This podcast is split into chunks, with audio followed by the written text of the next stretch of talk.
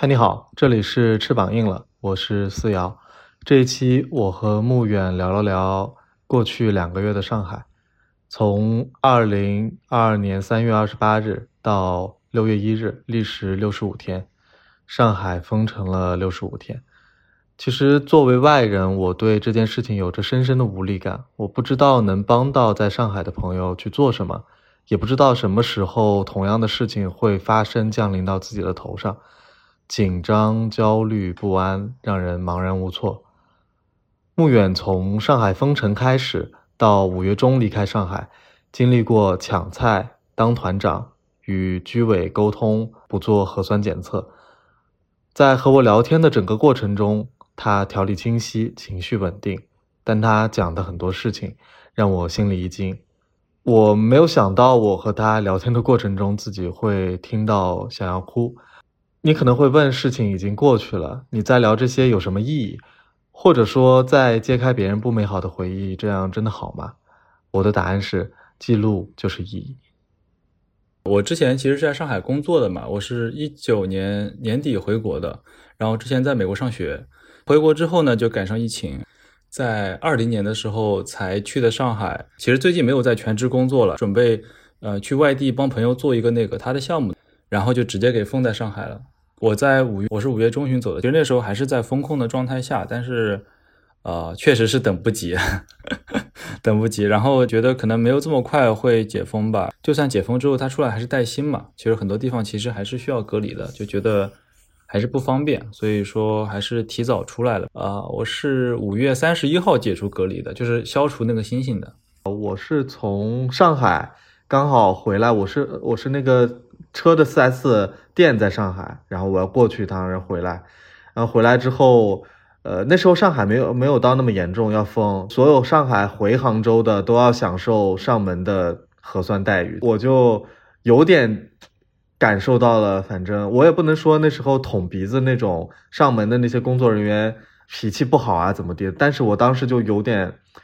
特别强烈的情绪在我这里，就是他那时候我记得。好像总共是三次吧，就七天内好像是三次还是四次，我忘了。但是前两次大概都还行，就是他上来捅鼻子是到门口，然后通知你出来吧。第三次反正就最后一次有点像命令似的，呃，然后我出来没戴好口罩，他要求我先戴好口罩，呃，完了捅我鼻子的时候，我就感觉 一发入魂了，就啊一下，好像鼻子就就就有一种。好委屈啊！我我我一下子那种那种情绪就涌涌上来了，我我就有那种感觉。其实我之前是一九年年底回来的嘛，然后其实我当时还觉得自己很幸运嘛。其实我没有真正的被就是 lock down 关在家里或者怎么样的。我一九年底回来，然后爆发期其实是二零年二月份那个时候嘛。对，然后那个时候江我在江苏嘛，然后后面又去上海，其实总的来说都没有正儿八经的碰到过这个疫情爆发的这个情况。二月的时候，就是我刚过年，然后从江苏回上海，那个时候其实上海也就是一直在说精准防控嘛，大家很有名的就是那个只封一个奶茶店这种，对，当时觉得哎还挺厉害的，感觉就是很安全，你知道吗？就这种感觉，所以，所以我我当时从三月底那个时候，从一个感觉很安全到一个感觉非常不安全的一个状态，就是非常颠覆性的，我也能体会到你当时那个感觉，就是瞬间就是 情绪就上来了。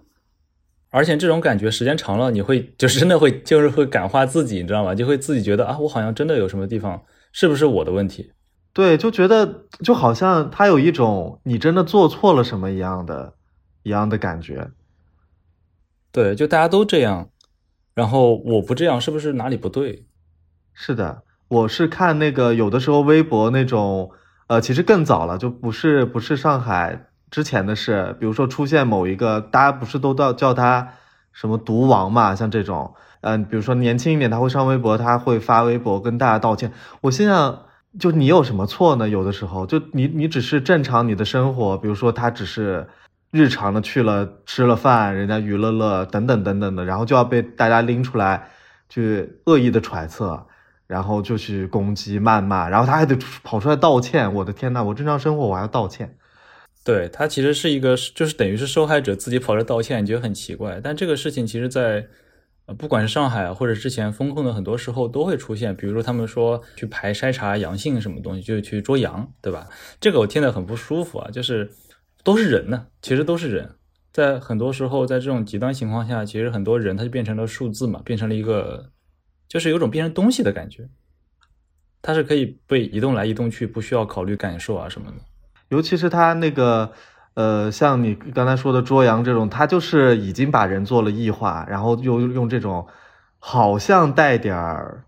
就不能说可爱吧，但是对调侃的这种这种感觉的一个词语带入过去，然后就把完全把人几乎是不当人了，同时对受害者本身也会产生那种异化的感觉，就觉得我我好像就是一个可以被随意摆布的一个事情，就有一种无力感，知道吗？就是说我做不了什么，我得听从安排，我得。怎么样？怎么样？大家都好像或多或少能感觉到这种东西，但是，呃，我我我刚才有一个，因为我们聊开了，我一直没往下问的。四月份，比如说你刚才说你已经有一点感觉到不舒服了嘛？那你为什么一直忍到五月份吧？我因为我不太清楚那时候的时间线了，其实已经。哦，没关系，没关系。其实是这样的，就是我女朋友之前在香港上学嘛，就是从她开始讲，她是回从香港二月底回来上海隔离的。她是成都人，然后她想说回上海隔离的话也挺方便的。然后她是很不巧的是，她是三月十七号结束的隔离，就是出来到我那边，就是无缝衔接的。我们那个小区是三月十八号被封的。呃，后面呢，她就是我们大概等到四月中的时候，我们本来想走的嘛，但是后来发现没有任何的方法可以离开，虽然很难受，但是就真的没有办法可以离开。一个是因为我们那个楼。从始至终，它都是最高级别的风控，就是我们是不能下楼的，居委是不会给你开任何的出门条啊，或者说这些证明啊什么的，因为他们自己要盖章嘛，盖了章其实等于是他们会负这个责任。这也是为什么我们虽然很痛苦，但是一直要等到五月中才能离开，也是因为五月中我们那个楼在五月大概是十六七号的时候，终于第一次降级了，等于是过了两个月。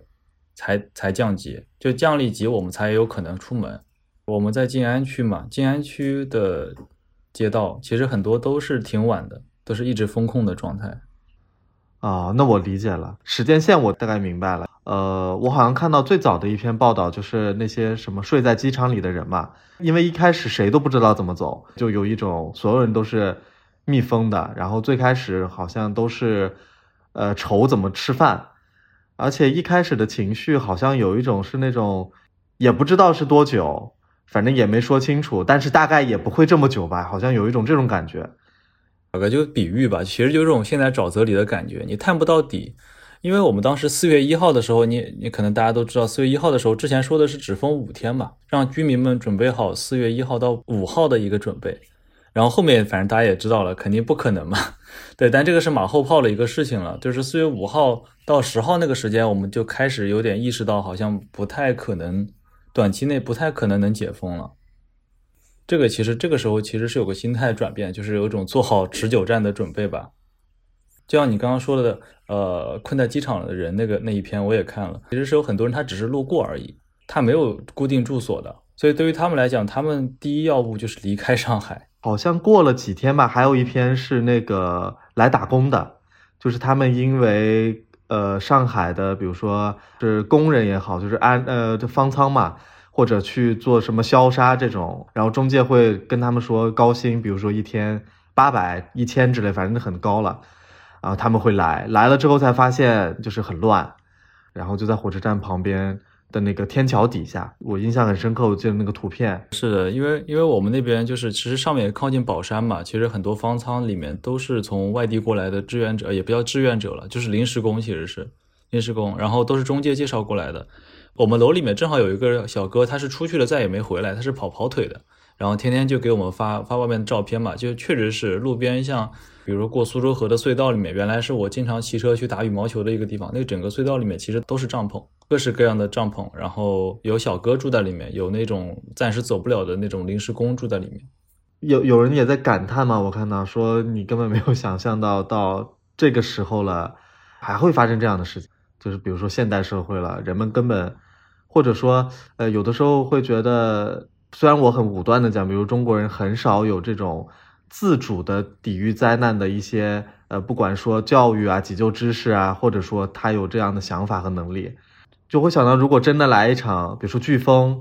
比如说长时间的停电啊，反正地震、洪水这种自然灾害等等，好像我反正身边的人，包括我认识的啊邻居啊什么的，没有人提到这件事情，没有人有这个意识的。对，而且我觉得可能是也是分分代的嘛，就比如说我们的父母辈，可能跟我们这个观念又又会有不一样，处事方法也会不一样。对我之前也跟我朋友聊过，就是说，我们就讨论说，会不会是我们这一代人对于这种灾难，对于这种社会性的这种大的比较大一点的这种动乱，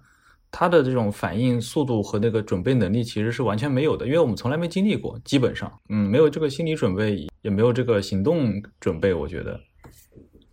然后我我之前其实我算是比较就是对这一块比较迟钝的人了。其实疫情从三月份就开始了，但是在三月下旬的时候才真正开始封控嘛。小区封控之前，我还我还甚至还坐一号线出去打羽毛球了。就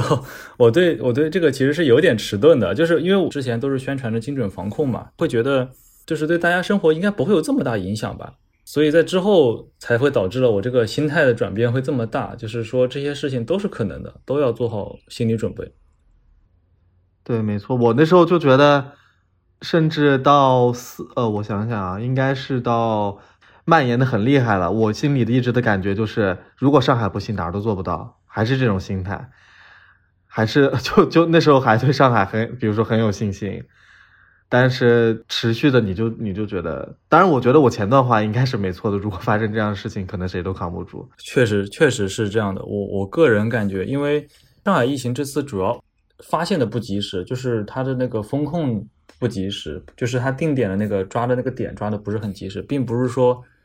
因为这种这种大规模传染病，其实在很多大城市，它只要一旦蔓延开，我觉得都会比较惨，都会有很大的问题。对，只是上海这次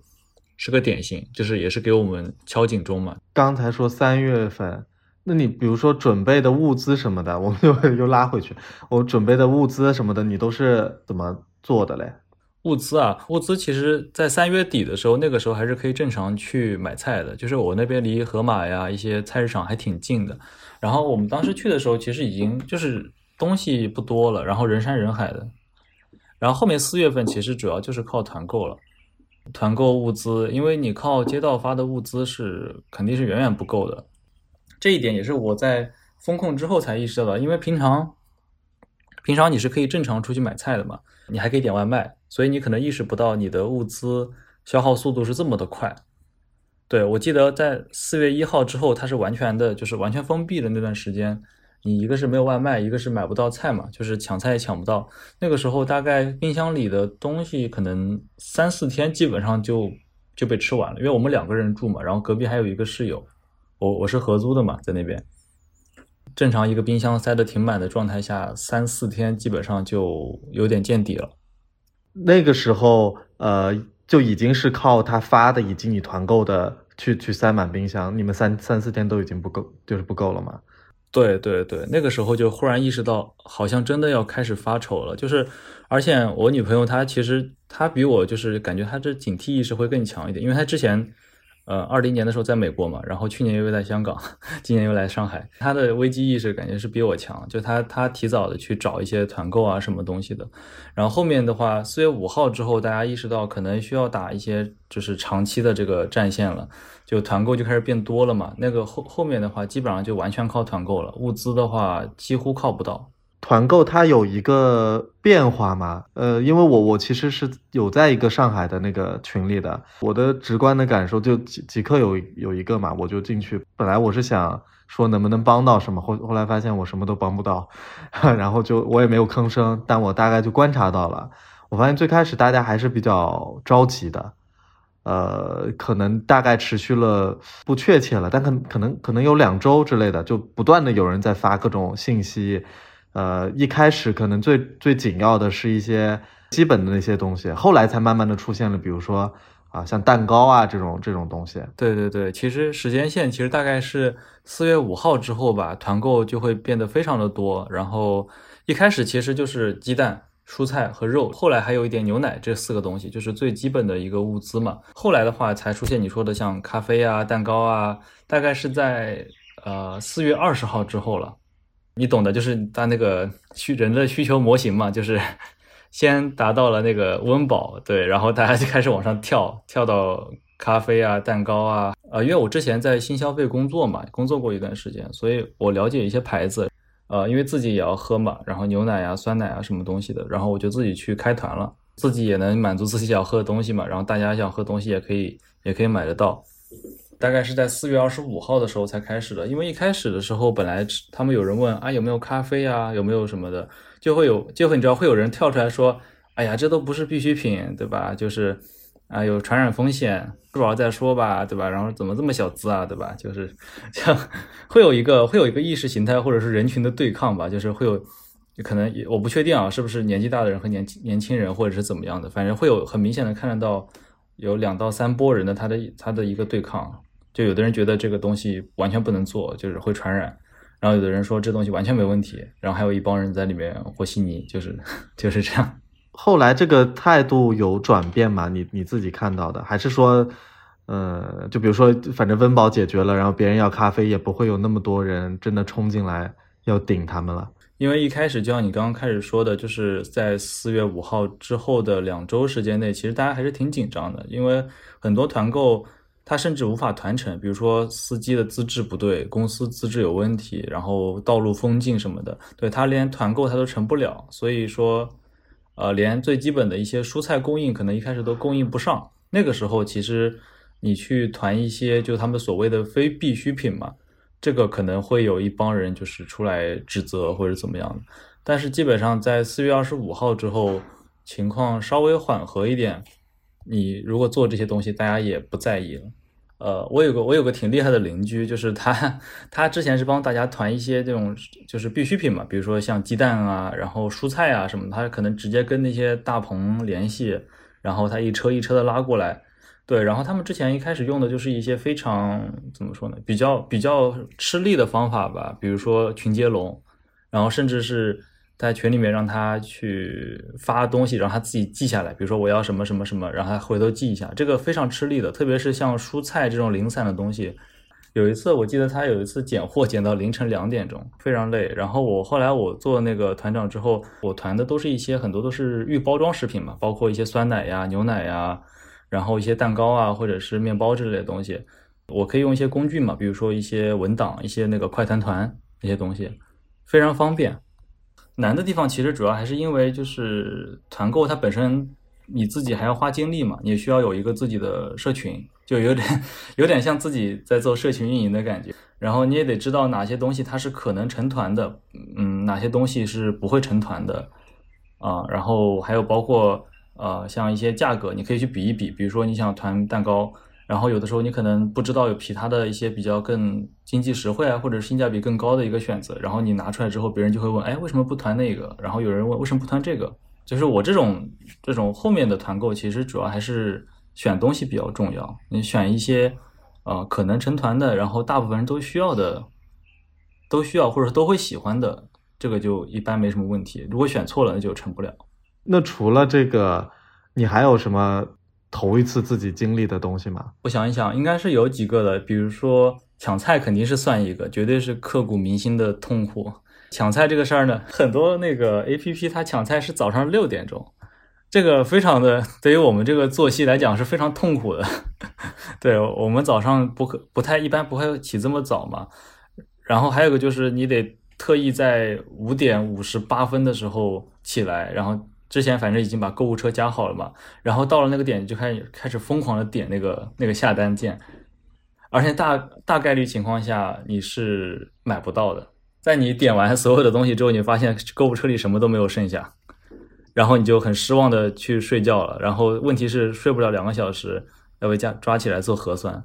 就这个真的是刻骨铭心，一天的经历。就没有了，真的是很痛苦。除了抢菜的话，其实还有一个就是跟居委和和幺幺零打交道比较多一点。就是之前你一般来讲，正常生活情况下，我甚至都不知道居委在哪里，需要跟他们沟通，比如说什么时候上门核酸，然后还有之前他们比如说天天核酸之后，他们想要每一户就是下去强制核酸嘛，在我们楼隔壁就是阳性的情况下，让我们下去核酸，然后我们不下去，他们就等于是直接上门来让我们下去核酸吧，就是需要跟他们沟通这个事儿，甚至还就是惊动了幺幺零过来，然后最后居委也是理亏嘛，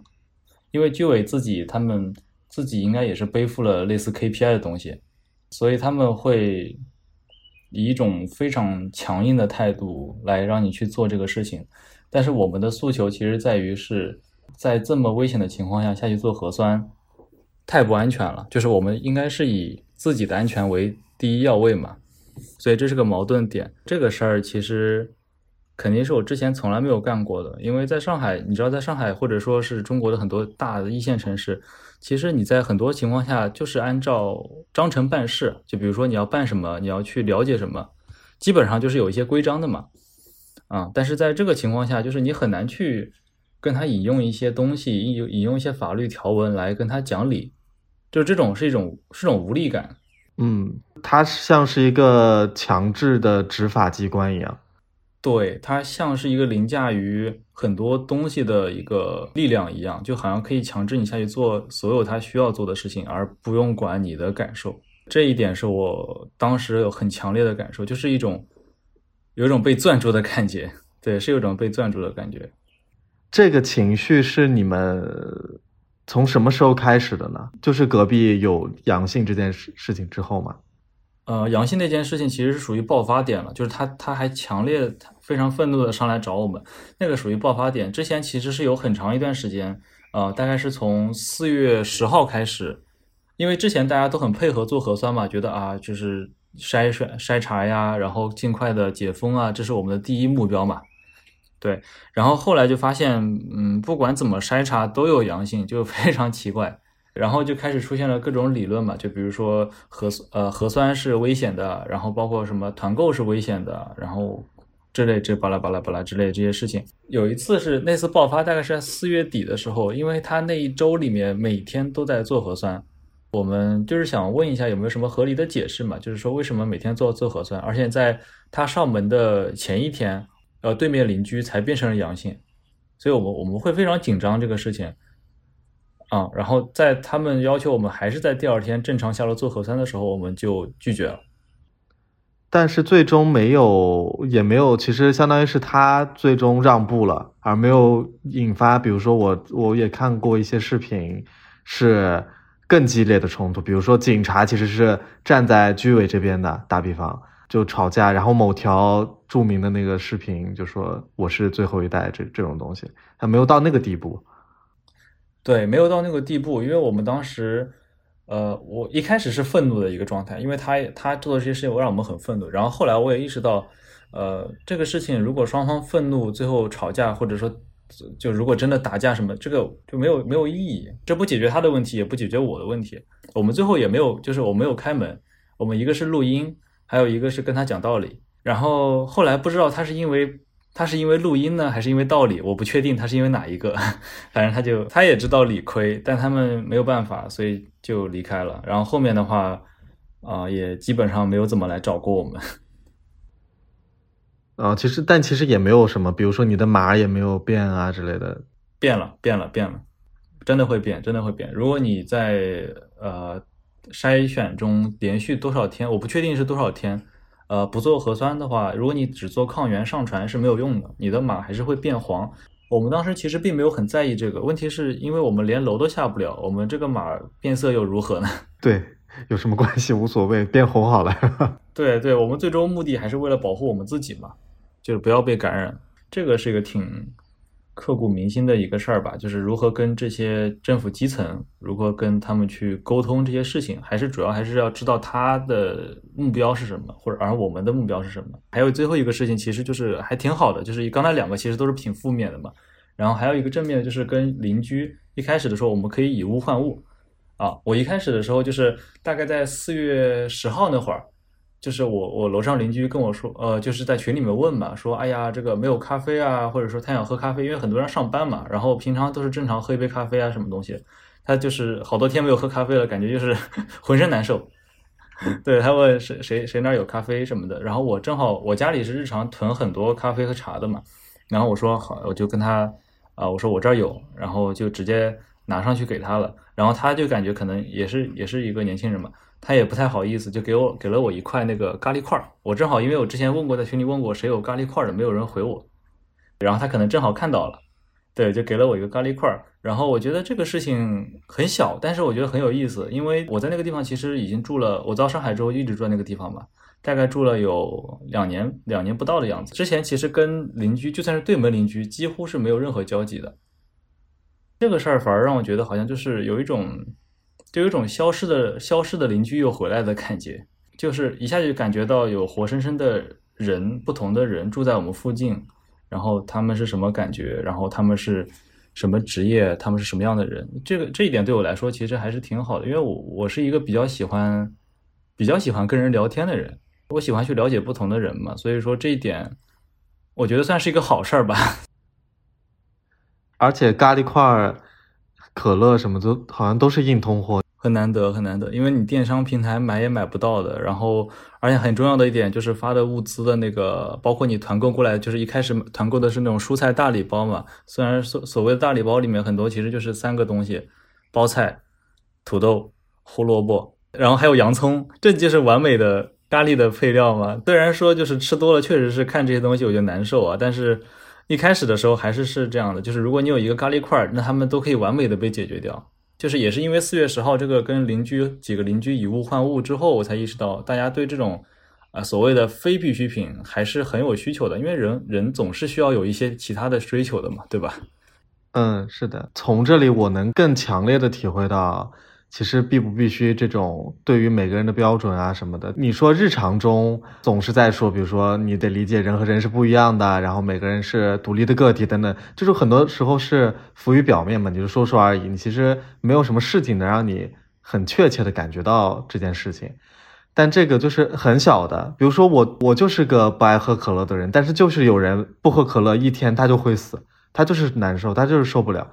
但你能批评这个？说你那那你不会喝水啊？喝喝可乐当然不会死啊。有大量的，比如说去理解和体会他他人的那种时刻，你会发现每个人的那种需求啊都是非常各异的，不能因为一一些统一的某些好像正当合理的一些要求，就把这个人需求抹杀掉。对对对，就有一种大多数的正义的感觉，就有一种，呃，可乐不是大多数人的必需品，咖啡不是大多数人的必需品。或者说某某某不是大多数人的必需品，这个大多数人怎么定义，完完全在于说的那个人的那个位置。就说大了去，其实也是一个小社会的缩影吧。就是说，如果这东西是大多数人接受的，那它就是大概率是对的，大概率是 OK 的。但它如果是一帮小众的，或者说是一小部分人接纳的东西，它可能是可以被批评的。在我看来，上海。它有自己的魅力，主要还是因为它的包容性。嗯，所谓的 diversity 这个东西嘛，就它能做到能包容很多的不同的群体，然后各种不同的爱好，这一点很很迷人。对，但是现在有一些事情发生之后，你发现还是在底层上，其实，嗯，区别还是不大的。说实话，只有在正常生活中你能感受到的东西。对，就是呃，怎么形容呢？无碍观瞻，或者说不会影响到。的时候，大家看着好像都是一片一片太平，然后好像多样化这种，你你当真发生这种事情，多样化，甚至是第一个被抹杀掉的，是的，就变成了就是统一性的、一致性的、没有标签的一个情况，对，这是最安全的。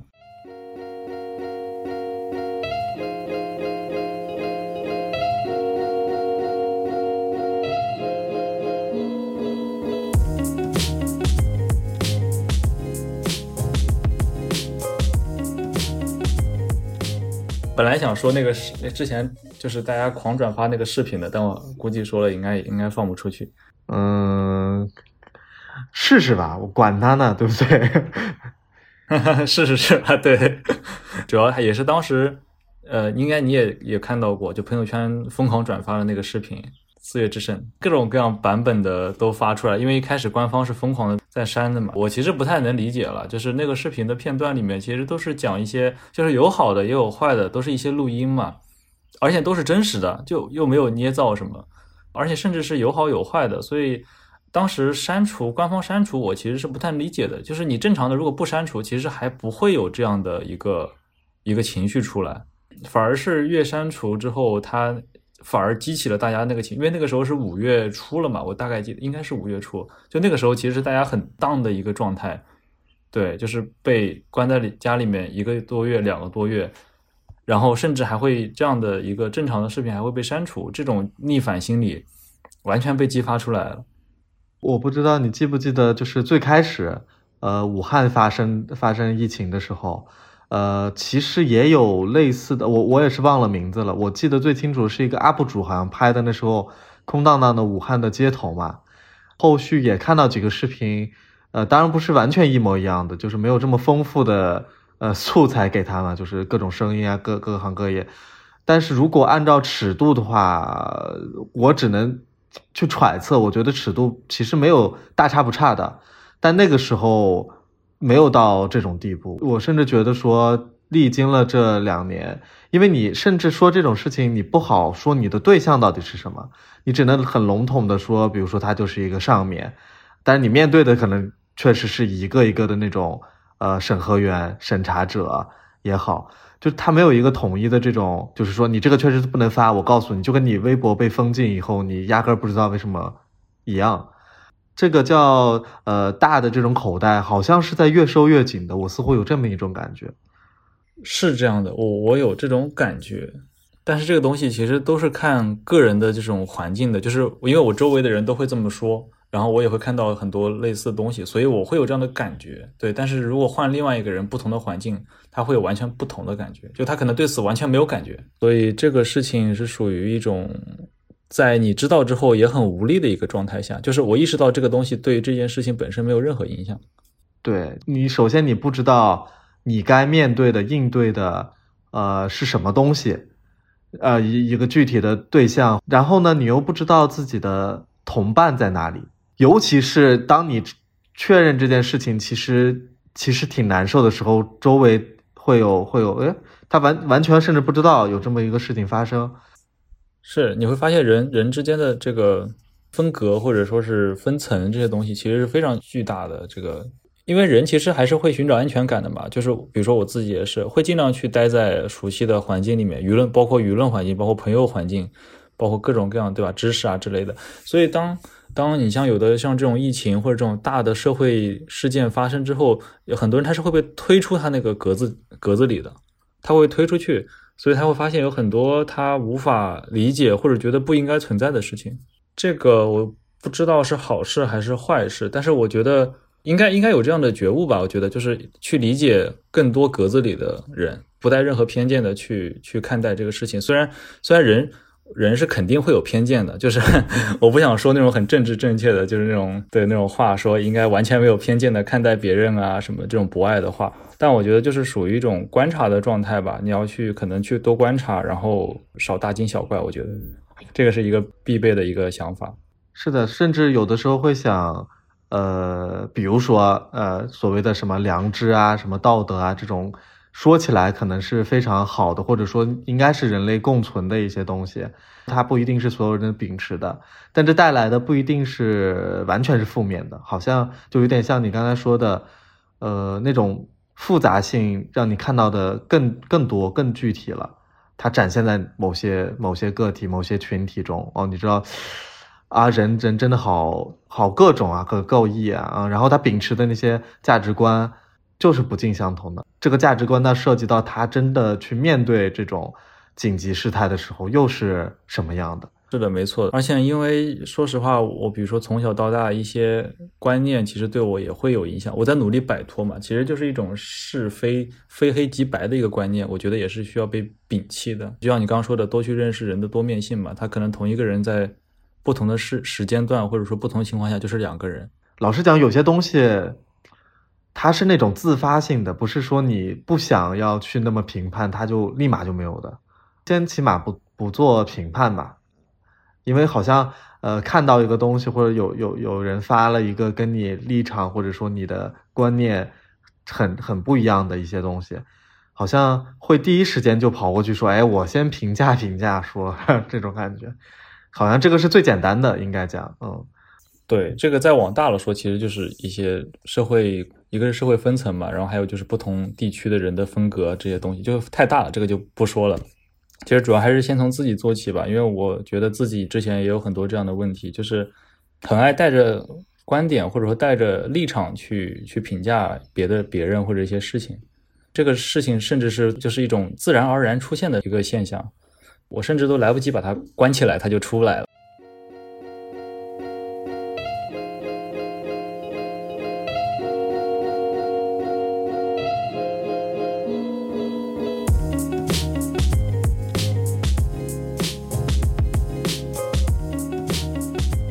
呃，就你刚才说的你自己的整个的情况，我我能不能说，虽然这个风控在家对你整个呃人的精神上等等的影响会比较大，但是它是不是对你实际上的呃工作啊，就这些东西的影响？没那么大，看跟谁比了。说实话，就是如果说，嗯，看我我会看很多，就是他们比如说在外面露宿啊，或者是一些没有办法回家露露宿街头的人，我其实肯定算是好的，比较早的期阶段就解决了这个基础生存的问题嘛，对吧？至少我有一个房子住，对，至少我我还有东西吃。就是可能精神上的话，因为正好我女朋友也在也在跟我住在一起，然后。虽然说可能空间比较狭小，但是至少是有人可以聊天的。因为很多朋友他们如果是一个人住的话，嗯，长时间不跟人说话，呃，精神状态会非常的压抑。对，只能说压抑来说，这个是很正常的嘛。人人其实是很很多需要跟人聊天的一个生物。刚刚说的其实没问题。我在生活上其实影生活或者工作上影响。呃，并没有这么大，但是但是精神上的话，其实影响还是挺大的。然后它反映到的其实就是我，比如说，呃，体重掉体重，疯狂掉体重，然后作息不规律。对，虽然我吃的很正常，但是我还是在掉体重，这很神奇。这也是我第一次体验到这个这个感觉。我的房间里是没有体重秤的，对，我不不太就 就我不太不太需要那个东西。我对自己身体的那个体重其实是有一个大概的概念的，因为我平常也会健身或者是锻炼什么东西的嘛。对我大概有一个自己的感受。然后我大概是在五月初的时候，我觉得整个人就是轻飘飘的，就真的有种轻飘飘的感觉。所以，所以我去我隔壁室友那儿借了个体重秤，对他那儿有一个体重秤。然后发现，在一个半月的时间内，一共掉了可能有六七斤的样子，对，三公斤多的样子。嗯，你跟你刚刚说那个轻飘飘的，我一下子感觉感觉好难受。对，可能是也可能是因为我平时就是可能正常吃饭或者什么，他就是健身啊或者啥的，呃，补充的比较多一点。然后你在这种风控情况下，肯定是要减餐的嘛，就是相对来说供应量啊什么东西的配配量啊什么东西肯定要少一点，所以可能是因为这个。还有一个原因，就是因为就是我之前说的，早上要抢菜，白天要核酸，然后你可能还要搞搞团购或者是其他的一些事情，其实每天都处在一个感觉很忙，但其实也回头想想，其实啥事儿也没做的一个状态，精神但是一直很紧绷。对我觉得是因为这两个原因，所以导致了我在身体层面上体重掉了。人对自己身体。其实还是有比较强烈的反应，特别是在这种短期内的这种大的变化，还是有很大的反应。这其实就最后联系到为什么我最后还是离开了上海嘛。这个状态，嗯，没有变化，所以我觉得可能如果继续待下去的话，我的这个不管是身体还是心理状态，肯定是会继续往下走的。就是以最低底线来讲，我是 OK 的，但是还是希望就是说能尽快结束这个状态吧。那你在整个这刚才你说一个多月的时间里。有用一些方法试图去去缓解这种这种感受吗？有有有，其实有几个方法，但是最后总结起来，其实就是把自己沉浸进去。就我有几个方法，比如说锻炼，你可以做一些自重训练，包括之前不是很火的那个刘畊宏嘛。我我是个不爱跳操的，就是那种跳操的人，但是我觉得那个是那个就是跟他跳会有一种沉浸感。就虽然可能你会觉得。平常不太习惯这种运动方式，但是你沉浸的跟他做一些事情之后，你不需要去思考，只需要动起来，这种是一种沉浸感，挺好的，可以帮你转移很多的注意力。然后还有就是看纪录片，看纪录片其实是一个特别好的事情，就是它可以，嗯，它可以让你知道，就是有很多事情还存在，就是有一种存在感，你知道，就是被封久了之后，很多事情存在感消失了。实体的包括一些美景啊，或者是美食啊这些东西，它在你的这种想象里面，只在你的想象里面，你无法去实体的触碰它，触碰到它。但是，呃，如果你有纪录片的话，其实你会有一种沉浸的感觉，你会觉得啊，这个地方好真实，而且还是而且还是以后你有可能去探索的地方，这是一种沉浸感，也会有一种满怀希望的感觉吧。我觉得，除了锻炼和纪录片这两点之外，嗯，还有一点就是比较大的，其实就是作息不能乱，这个比较大，在于就是你的睡眠和时间和你的那个白天的一些。呃，工作啊，包括运动时间，你要协调好。就是你不能，呃，每天，比如说昨天熬夜，然后今天今天又起个大早，然后第二天又接着熬夜，然后又起个大早，这个就属于作息乱掉了，它会直接影响到你的精神状态。这个我大概能理解，因为我不是没上班嘛，然后我有一段时间睡不着，就失眠，然后我就任由这个东西继续下去，所以很多时候都是三四点，然后我又是那种。就算我很晚睡，但是我还是很早起，我就是又睡不了觉，然后那段时间就发现整个人呃精神状态也不好啊，易怒啊、暴躁啊这些都有，呃，后来也是一一是规律起来，二是运动，我我真的觉得人好像真的还是需要有一些规律性的东西去支撑之类的，嗯。对，而且你规律起来之后，很多事情不需要你花精力去做了。比如说，呃，早早睡觉，或者说早上起来喝一杯水啊，或者这些每天，呃，吃一点补剂，就是类似这种事情啊。它你只要习惯了，它就不耗你的精力了。比如说，你一开始可能觉得啊，我得费精力去去做这些事情，因为它是一个新的事情，然后。如果成习惯，比如就所谓的之前什么二十一天，对吧？二十一天习惯不一定是二十一天了，可能几天就能成习惯，也有可能一年都成不了习惯。但一旦成了之后，我觉得它是一个自然而然的事情，就像刷牙洗脸一样。嗯，但是但是话又说回来，疫情以及它相关的东西又会不断的去打打破你的这规律，是，这是一个对抗的过程。呃，虽然说我刚刚一开始也说了嘛，就是保持作息规律这个几个字很简单，但是在操作起来其实很困难。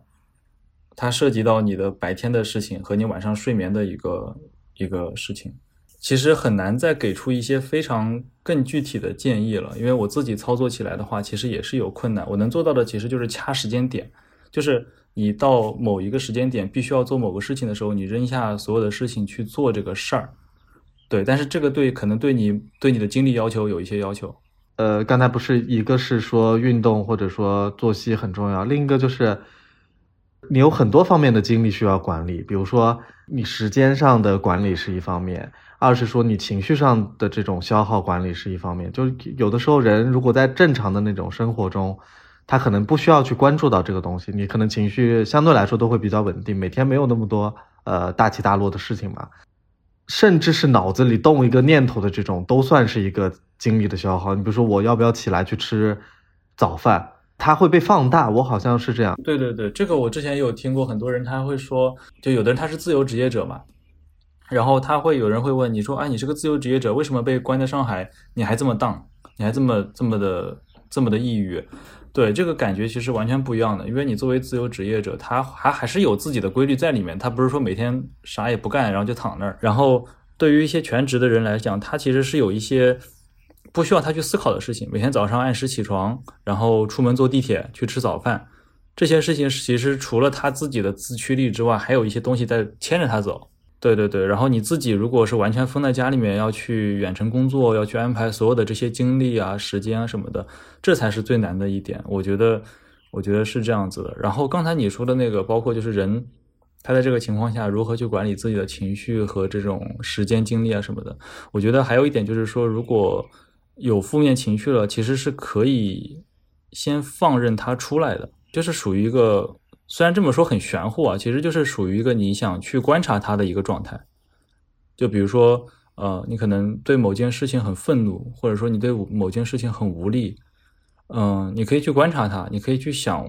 什么事情让我真的很无力，什么事情让我真的很愤怒。我我我有的时候会写下来，就是写下来之后会让我好受很多，会让我知道。我的目标是什么？就是我在对谁愤怒，我在对什么东西愤怒。就是有的时候可能，嗯，我不知道是不是，比如说又要扯到那些大的东西，比如说从小的那种教育啊，很很多时候观察到，呃，我们比较多不不愿意做一些情绪的外泄，不管是开心的，还是说不好的情绪？这就导致了，呃，它会形成又是一个自然而然的东西，它它就会自然而然的去压抑。比如说我我想生气了，我会想说我不要生气，我可能想想害害怕或者说我厌恶等等这些东西，他都会被教育说你不能这么做，这是不好的。然后进而的你你你你可能会嫌弃或者说厌恶或者说有耻感，就是你发现这个东西，你觉得说哦我不应该这样，但这个东西就意味着它它又被你压回去了，反而是呃就像你说的，你你你任由它出来，但实际上也不是说啊我我就是发脾气了，或者说我就是砸东西了，还不是这样这样一种，就是说我不去因为觉得我有这件事情而羞耻。而是说我我我就有这种东西，它是正常的。我我我看到好像很多人可能就是，包括我自己有有有时候就没有办法做到这一点，就是觉得啊，我我好像因为这个不好意思，会有一种觉得这个好像这事儿不太理性。就是如果你做出来之后，你你会被你会有可能被孤立，有可能被嘲笑。这个确实是因为你要往上谈，又谈到了。儿童就是小时候心理发展心理学那些东西了，对吧？要包括现在这个整个社会的一个观念，比如说我小时候，我的父母会觉得你这样子，呃，男孩对吧？不要不要哭，不能哭，你不能不能伤，就是你不能伤心，对吧？你不能伤心，你你得你得忍着。那么女孩就是可以怎么样怎么样，或者说不可以怎么样怎么样，就是都是这样的一些言论，它其实它会很像很深的。把我们禁锢住，然后你要需要花很长的时间，在意识到之后，很长的时间才能出来。包括现在社会对很多就是对心理抑郁情况，对这种心理学的东西，其实在中国还是挺挺出街的一个阶段吧。因为我有朋友他是在读心理学这一块的，他会觉得国内这一块对这个整个大众对他这个学科的理解还是非常的浅的。人是肯定会有这样的情绪的，不管你是在农村里，还是在县城，还是在一线城市，其实人都会有这样的情绪的。它不存在很多人是因为他直接压抑住了。这个可能聊的有点大了，就是 我的意思就是说，这个事情它会直接导致了很多人不愿意在疫情期间去沟通他的难处、他的情绪，他挺致命的。他如时间长了之后，真的会形成一个非常长期的抑郁状态。反正也没什么不能聊、不能不能往大里说的。我我就是在想啊，有的时候我看那个，我我我其实一方面我很生气，一方面我觉得甚至有点有点难受，或者是可怜他们。就是他们说某某，呃，是为我们好，为什么不能体谅某某？然后他会把把自己去有点带入进去，这一切都会抹杀到他自己这个个人。呃，遇到的现在的难处，就你为你为什么不能体谅某某啊？然后这某某可以是一切大的或者小的这一切东西，尤其是在放在大的上面。是是，经常会能听到说谁谁他都可以做到，为什么你不能做到？或者说直接忽略了人的多样性。我不确定他呃，就大家可能真的是呃，说善良也好，说服从性很高也好。都不会不会有太多的那种很激烈的事情发生，而且，呃，做什么东西最先可能替那个大的东西去想，这个是一种真的是根植到根里的一种文化吧？我觉得很难去评价这个事情，只能说它确实是存在的，就可能还是集体利益为重，或者说是就他们叫 whole picture 蓝图全景上，就比较 比较全局的去看待这个事情，对吧？就是如果你你发言不够。不够全景，不够不够大，那你你的发言可能不是这么好。呃，那你现在生活是都是正常的？对，因为回家之后肯定生活方面其实是正常的，但是其实还是需要花一点时间来慢慢恢复吧。因为我感我能感觉得到我的包括语言能力什么东西其实是有退化的。就虽然我会写一点东西了，但是就是长期的没有，比如说正常的那种出去。出去跑步啊，或者说出去跟人交流啊，或者怎么样的，没有这种社会行动之后，感觉确实是对我的这个语言能力是有一定的损害。现在生活就是规律方面其实是没有问题了，对，然后也不用也不用担心就天天做核酸或者说是天天要抢菜的这些问题，所以现在基本上其实就就是整个人还算是恢复到正常状态了嘛。但但你会不会有那种，就比如说我。呃，我记得有段时间不是杭州说很害怕嘛，呃，其实，在那之前我就已经已经更早的开始做那种囤积的准备了。你会不会？因为你之前说你不敏感嘛，那你现在会不会改变这件事情？有改变吗？是是必须的，对，因为之前比如说家 家里人老一辈的可能会有囤菜的心理嘛，就我爸妈还好，可能我爷爷奶奶他们就是非常严重的囤菜癖。然后之前我是无法理解他们的，我觉得这个为什么不吃新鲜的，对吧？就有点像何不食肉糜的感觉，就为什么不囤新鲜的？然后后来也确实能理解到，就他们那一代人，他们那代人的危机意识是很强的，因为随时都是危机。对我们这代人，可能真的就没有这么强的危机意识，也是因为确实是社会进步了嘛，就是说至少那个最基本的那一层，在没有危机的情况下，确实是被抹去了，你不用担心吃不饱的问题。我其实现在还是有被影响到的。我我 我买东西就是会比以前买的更多一点。每次去超市，以前我会可能我会逛别人货架嘛，有时候可能我什么都不买，我就是去逛一逛货架而已。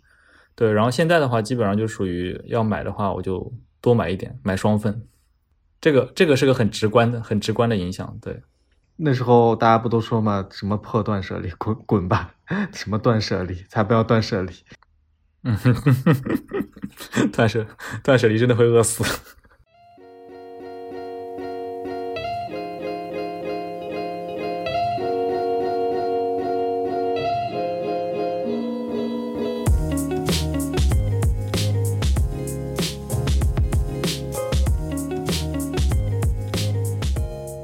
之前不是有聊到说那个。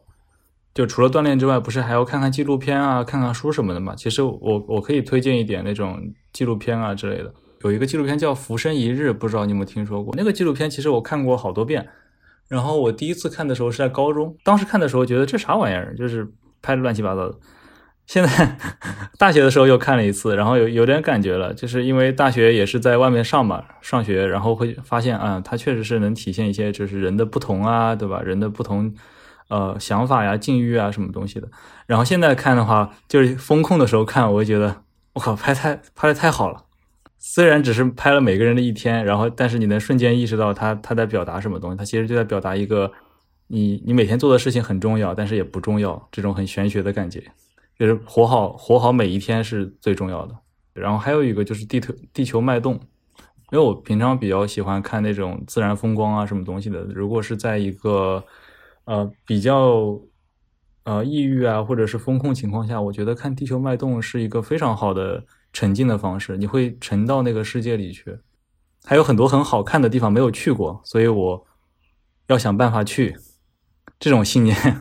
对，会很强。对对对，是一种信心嘛。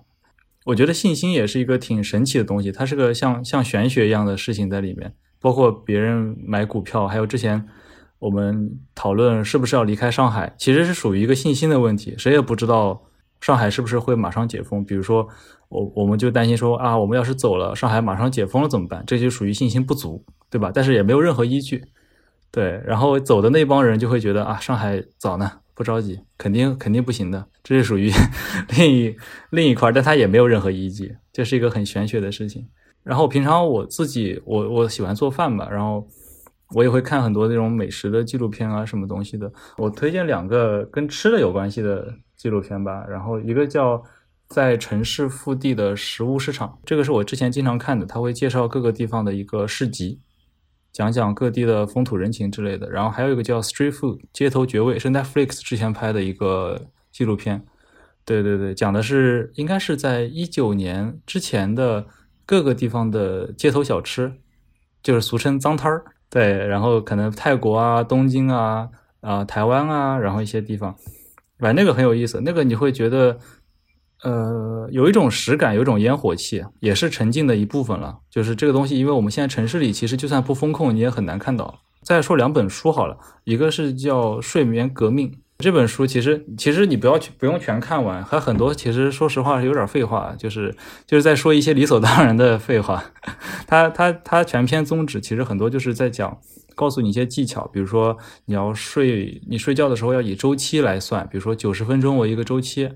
然后睡前要保证这个光要光要暗啊，然后早晨尽量的尽快接触到阳光啊，这些技巧。对这个总结下来其实没有什么东西，然后。其他内容你就当一些这种小说看看就好了。它就是讲述如何推行这个睡眠的这个方法。还有另外一个类似的就是呃，一个叫杰克纳普，对，杰克纳普写的一个叫《创造时间》，他以他是那个 Gmail 的设计师之一，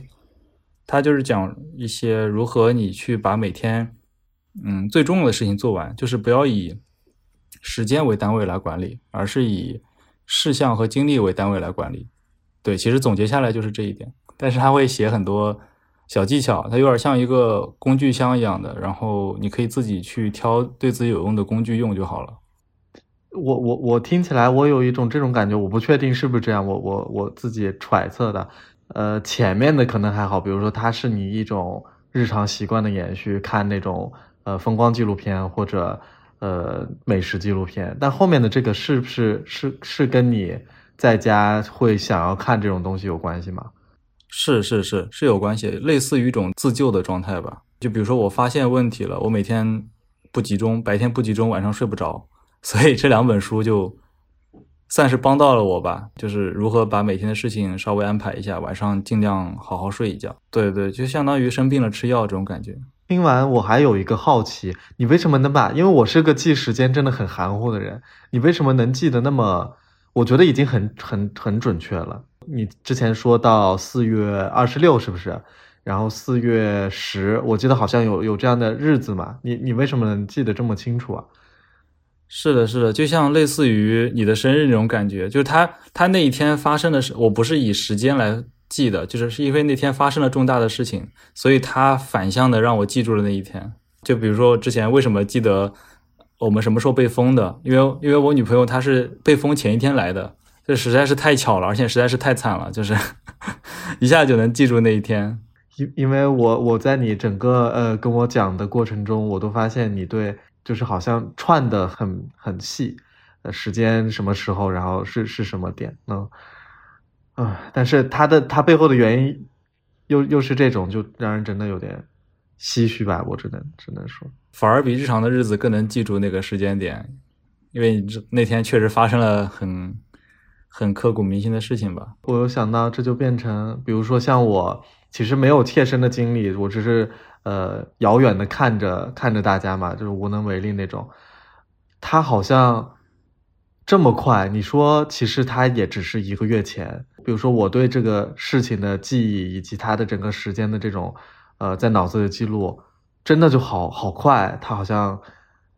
就慢慢的开始，好像已经开始在消散。就是有的东西真的要记录，嗯，对，是要记录的，因为我觉得人是有自救能力的。我不知道是不是啊，因为我不是学心理学专业的，但是我能大概感觉到人会尽量的去抹除掉过去痛苦对自己产生的影响。我感觉，对他会尽量，这是一种自救方法嘛？因为如果你一直强烈的去记忆这些事情的话，它最后肯定是会有一些反噬的作用的。对，然后记录的话，我觉得很重要，就是你不用去怀恨在心啊，或者说很痛苦的记，一直在心心里记着。但是我觉得记下来，你知道这个事儿，然后把一些当时的感受详细的写出来，很重要，因为你回头一定会忘，一定会忘。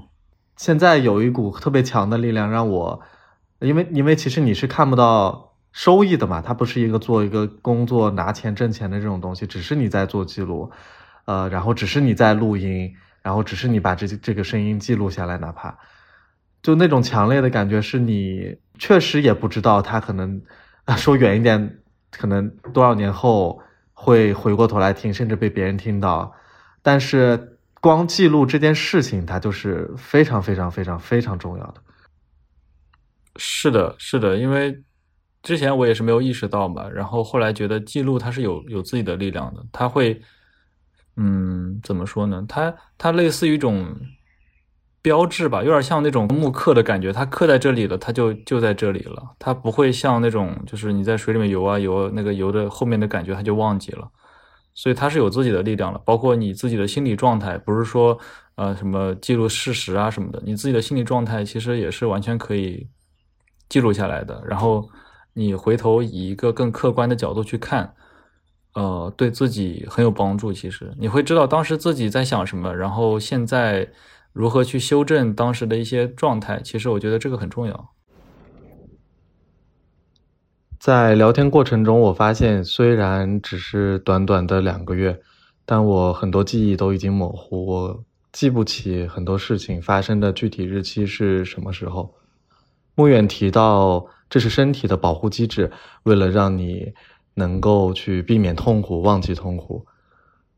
呃，但穆远几乎能把每件事发生的日期记得清清楚楚，